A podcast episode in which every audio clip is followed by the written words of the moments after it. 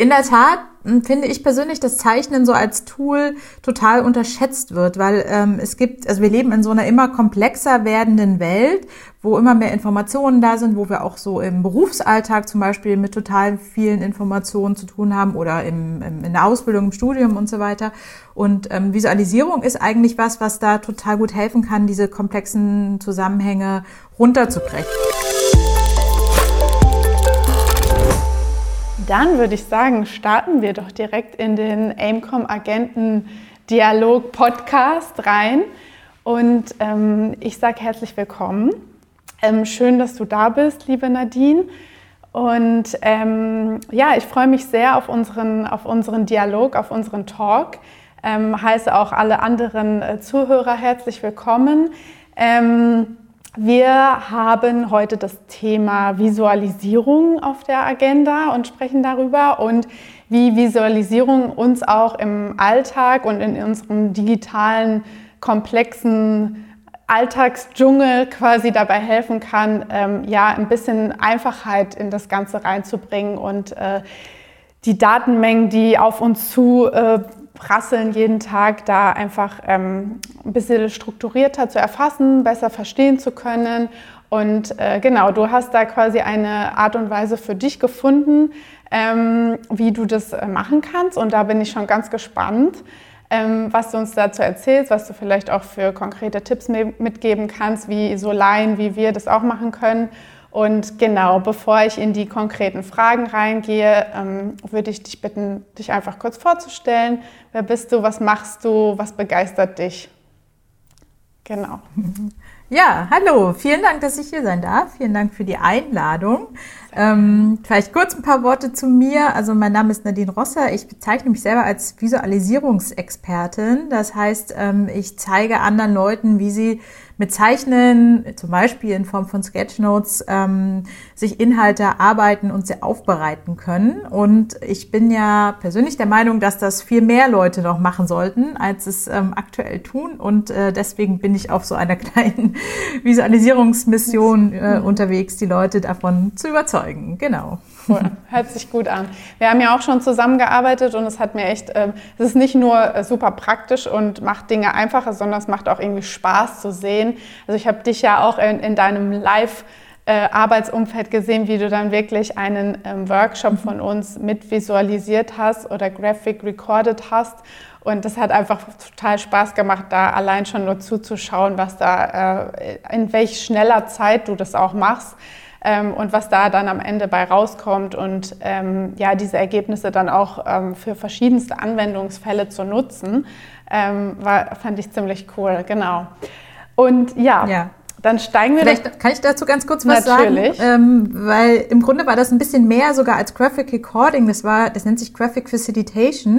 Ich habe nämlich mhm. äh, in diesem Workshop, den wir gemacht haben, visuell moderiert, vielleicht einfach nur für die Zuhörer, dass wir mal diese Begrifflichkeiten klar Voll haben. Gut, ja. ähm, das heißt, ich habe äh, so Fragen überlegt und Fragen äh, vorbereitet, die ich durch den Workshop geführt habe und habe quasi aus euch rausgekitzelt, ähm, was ihr, was ihr euch vorstellt und habe das dann direkt gezeichnet gearbeitet und äh, ich fand das auch, es war eine super schöne Zusammenarbeit, weil das hat perfekt gezeigt, warum man das machen sollte. Ihr hattet, glaube ich, auf, oder auf beiden Seiten gab es total viele so Aha-Erlebnisse nach diesem Workshop, total. einfach nur, weil wir es aufgezeichnet haben. Total. Und das ist so, so ein kleiner Unterschied. Es gibt so dieses Sketchnoting, was ich auch, ähm, womit ich auch angefangen habe, so private, persönliche kleine visuelle Notizen, dann Graphic Recording, ein bisschen größer, äh, also größer gedacht, auch visuelle Protokolle mhm. und Graphic Facilitation ist dann wirklich so reinzugehen und mit zu zeichnen, visuell moderieren und mit Bildern quasi so Klarheit in einen Workshop reinzubringen. Jetzt ja. habe ich kurz reingekrätscht, aber ich nee, dachte, wir klären einmal kurz so die Begrifflichkeiten, dann wissen super. alle, wovon wir hier reden. Das ist sehr gut. Dann haben wir so die Basics und auch die äh, Unterscheidungen jetzt mal beisammen. Und es war mir tatsächlich mhm. auch nicht bewusst, dass das dann nochmal, also ich kenne Facilitation aus dem äh, Workshop-Umfeld, ja, dass man eben durch einen Workshop durchführt, aber das äh, in, in, grafischer Art und Weise sozusagen. Das finde ich auch nochmal dann äh, sehr mhm. wichtig zu sagen. Also sehr gut, dass du es gesagt hast. Genau, also wann und wie vor allem kann uns denn Visualisierung dabei helfen, ähm, mehr Klarheit und äh, mehr Verständnis in komplexe Sachverhalte zu bekommen? Hast du da ein Beispiel? Ähm? immer. Vorhanden. Die, die, Antwort darauf ist immer. Äh, in der Tat finde ich persönlich, dass Zeichnen so als Tool total unterschätzt wird, weil ähm, es gibt, also wir leben in so einer immer komplexer werdenden Welt, wo immer mehr Informationen da sind, wo wir auch so im Berufsalltag zum Beispiel mit total vielen Informationen zu tun haben oder im, im in der Ausbildung, im Studium und so weiter. Und ähm, Visualisierung ist eigentlich was, was da total gut helfen kann, diese komplexen Zusammenhänge runterzubrechen. Also es gibt meiner Meinung nach keinen Anwendungsfall, wo das nicht geht. Das Problem ist, dass viele Leute sich das nicht trauen zu zeichnen. Das ist mhm. nochmal was anderes, da kommen wir vielleicht gleich nochmal drauf.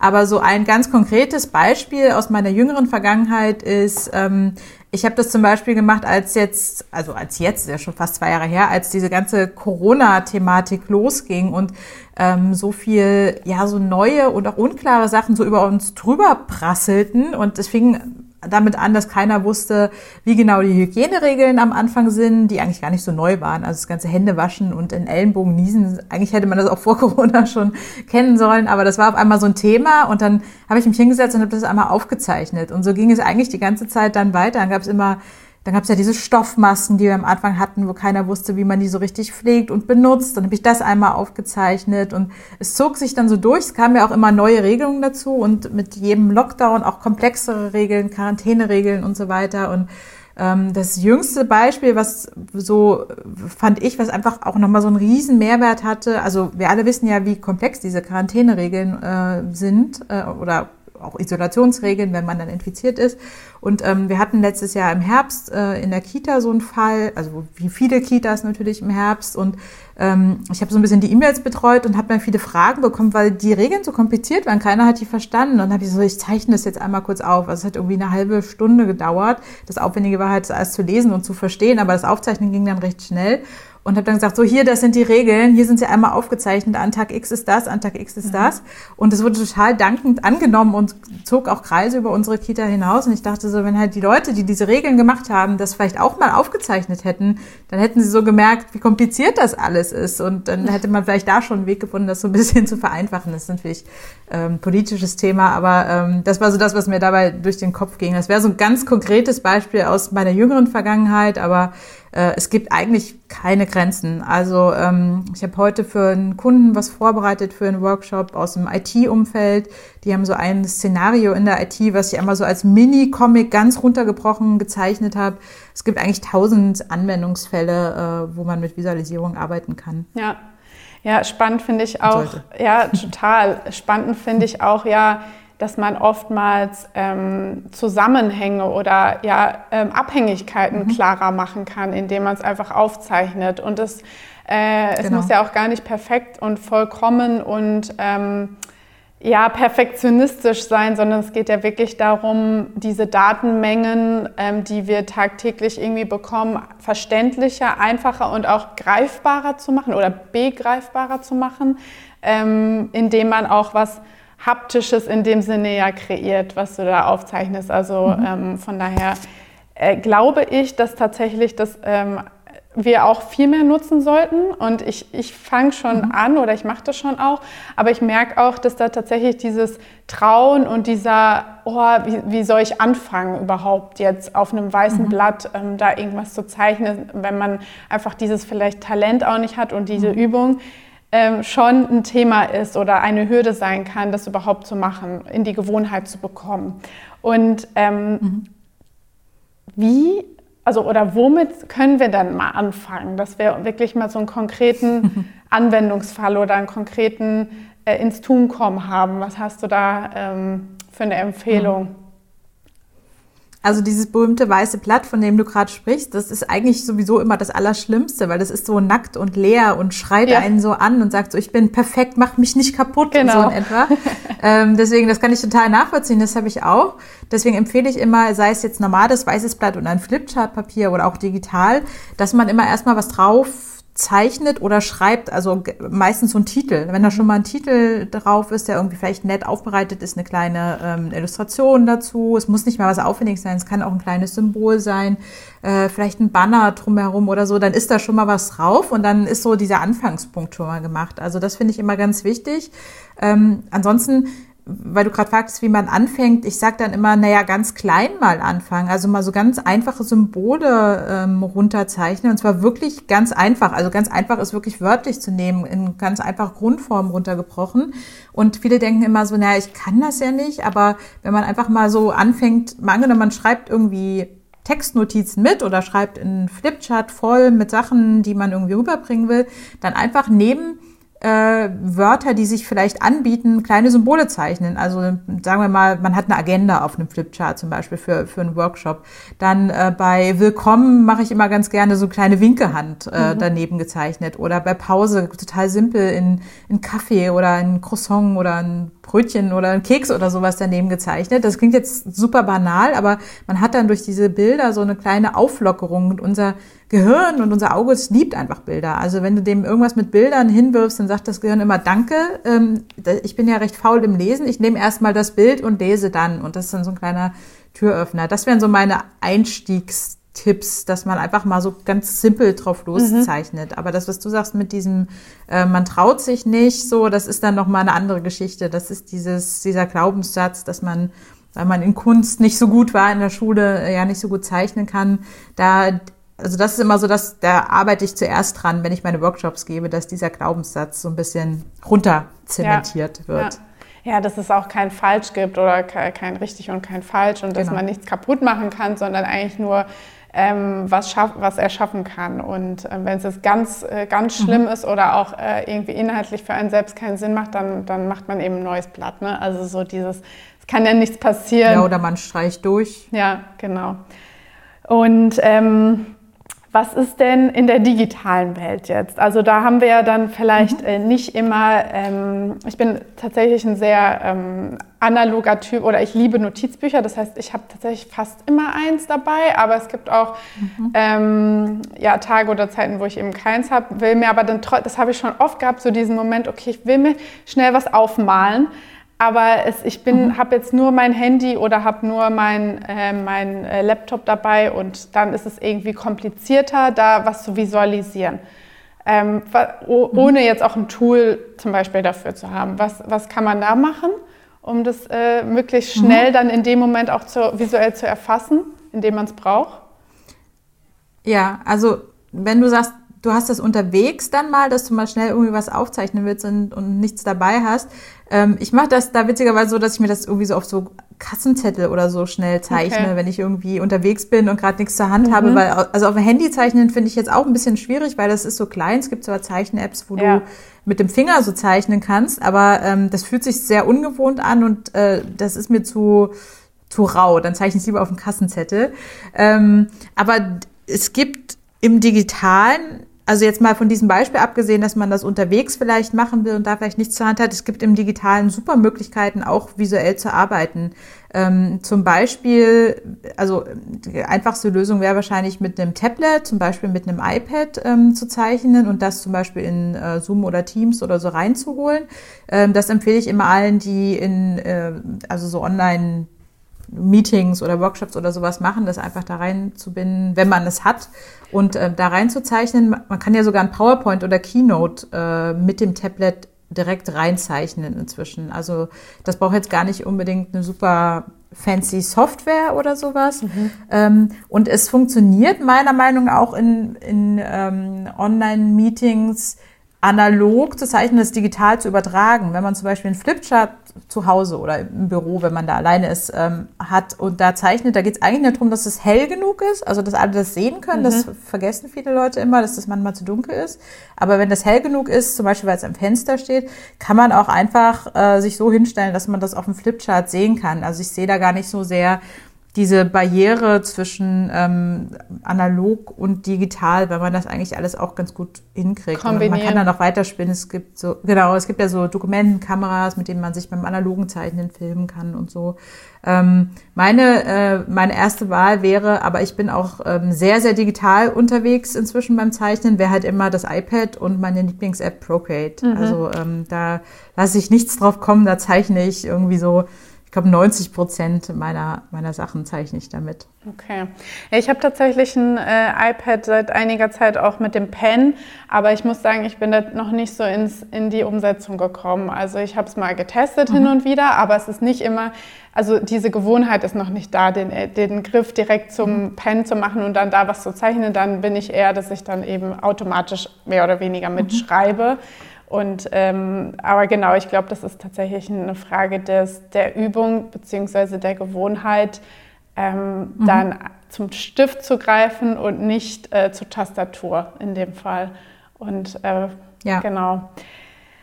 Was ähm, hältst du denn von so, es gibt ja auch so Collaboration-Plattformen und Tools, zum Beispiel, mir mhm. fällt jetzt gerade Miro ein beispielsweise, ich weiß nicht, ob du das kennst, ähm, mhm. Jetzt gerade im Kontext von ähm, Online-Meetings oder auch Online-Workshops, ähm, wo es ja auch oft darum geht, einfach die Leute einmal abzuholen und ähm, ein gleiches Verständnis über, eine, über Daten oder mhm. Informationen mhm. zu schaffen. Was hältst du davon? Arbeitest du damit? Ähm, mhm. Mit so Plattformen? Ähm, ich ja, ich selber jetzt in den Workshops, die ich gebe, nicht, aber ich habe schon viel mit Kunden gearbeitet, also auch im Rahmen von Graphic Recording, die damit gearbeitet haben. Und ich finde die eigentlich gar nicht so schlecht. Man kann sogar in Miro reinzeichnen auf dem iPad. Also sehr rudimentär, da hat man jetzt nicht so viel Auswahl, aber das ähm, habe ich auch mal gemacht. Das funktioniert ganz gut. Ähm, dadurch, dass, dass die ja so alles sammeln, was so kommt, also Text, Bilder, Bilder aus dem Netz und so weiter, ähm, würde ich immer empfehlen, dass man vielleicht das einfach schnell runterzeichnet auf wirklich Papier, wenn man es zur Hand hat, abfotografiert mhm. mit dem Smartphone und dann da einfach reinpackt. Das haben wir auch in ähm, Meetups, in Online-Meetups mit Padlet zum Beispiel schon gemacht. Das wird ja viel so im Bildungsbereich auch benutzt, ähm, wo du einfach ganz, ähm, also mit ganz niedrigen Hürden in ein Foto hochladen kannst. Und ich finde, so kann man so diese Barriere zwischen analog und digital auch total schnell überbrücken. Also dann einfach schnell runtergezeichnet, mit dem äh, Telefon, mit dem Smartphone abfotografiert. Wenn es zu dunkel ist im Raum, dann sage ich immer einfach mal ein bisschen Helligkeit, Kontrast schnell nachschärfen. Meist, meistens braucht man das nicht unbedingt.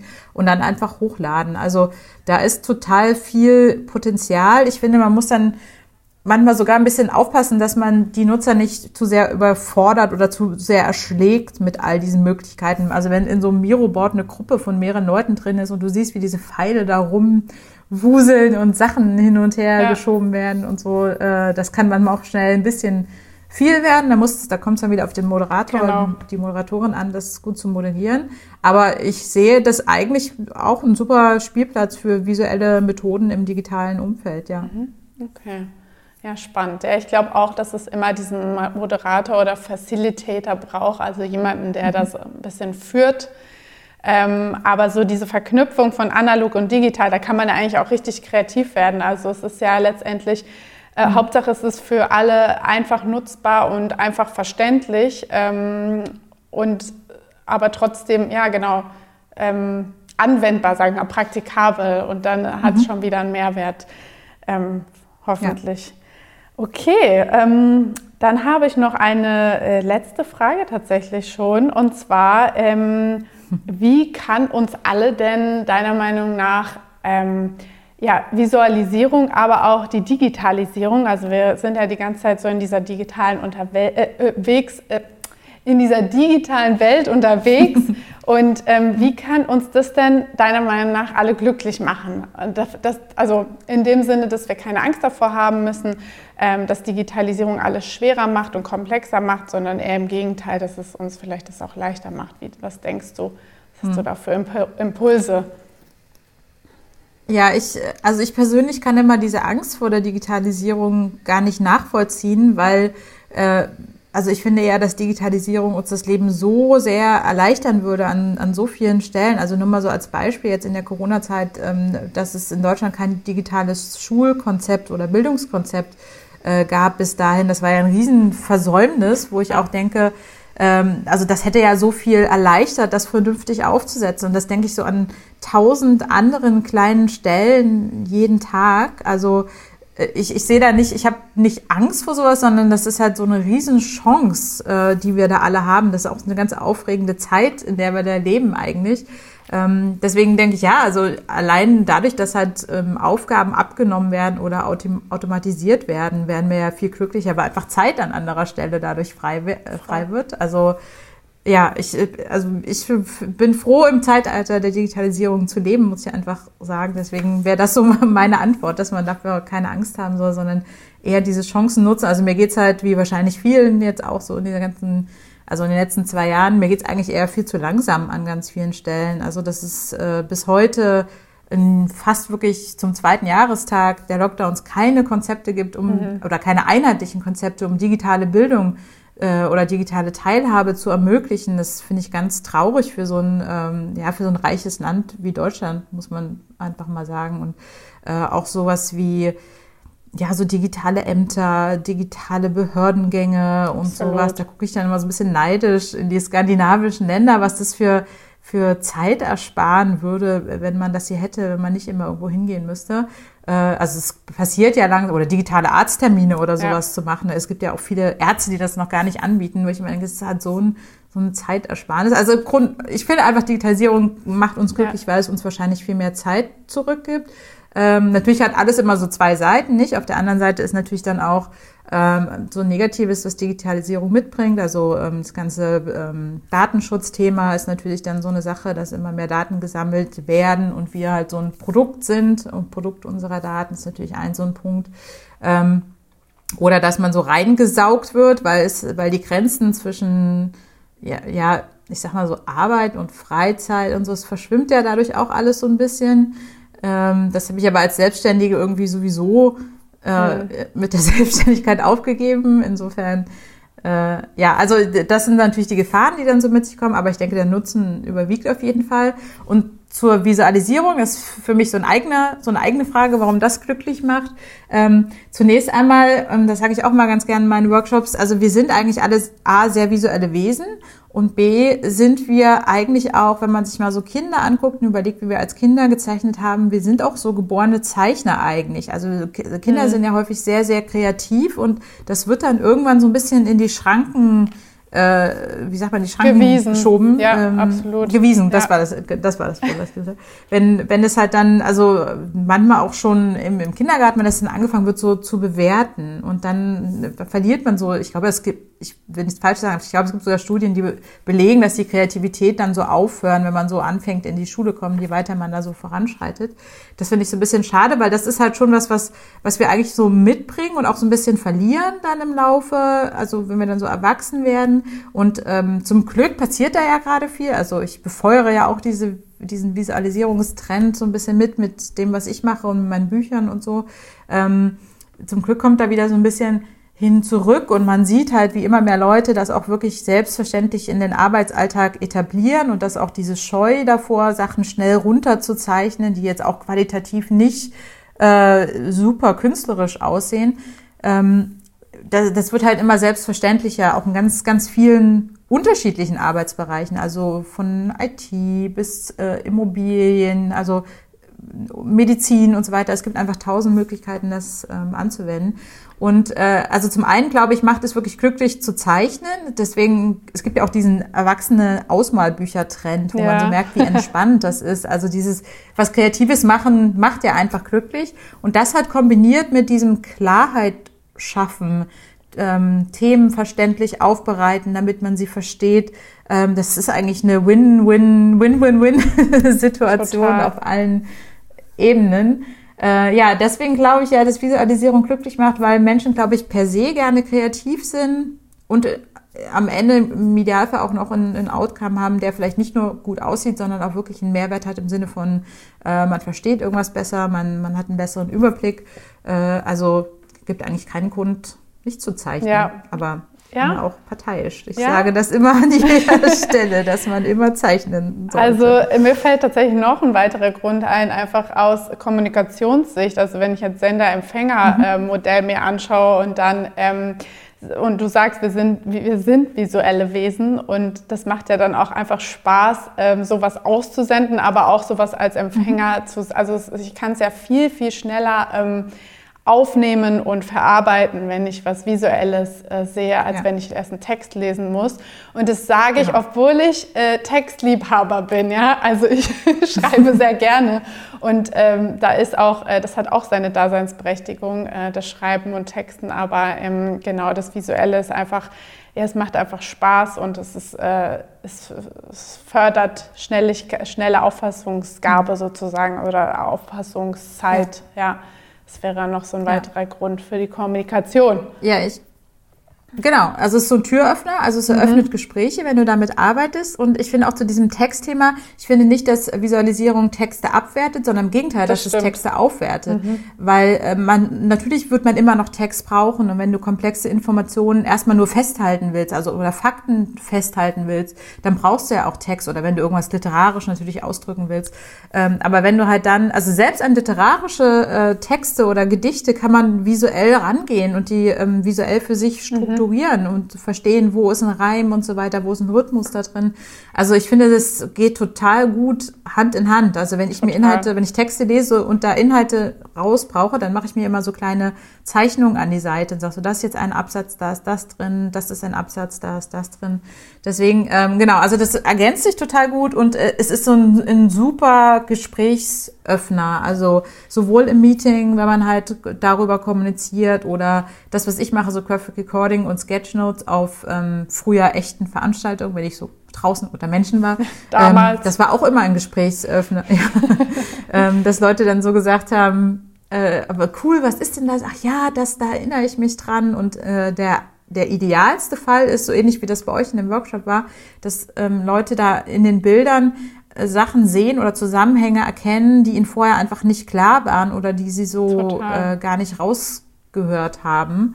Und das ist so dieser riesen Mehrwert, den Visualisierung haben kann und den sich eigentlich alle zunutze machen können und sollten, meiner Meinung nach. Ja, total. Gut, ich nehme mit auf jeden Fall, dass wir, dass es sehr, sehr viele Vorteile hat, dass es sehr viel Spaß machen und glücklich machen kann. Und ähm, ich würde einfach mal für mich als Hausaufgabe mitnehmen, dass ich äh, das nächste Meeting, äh, was ich vielleicht nicht moderiere, aber wo ich teilnehme, versuche äh, mehr zu visualisieren.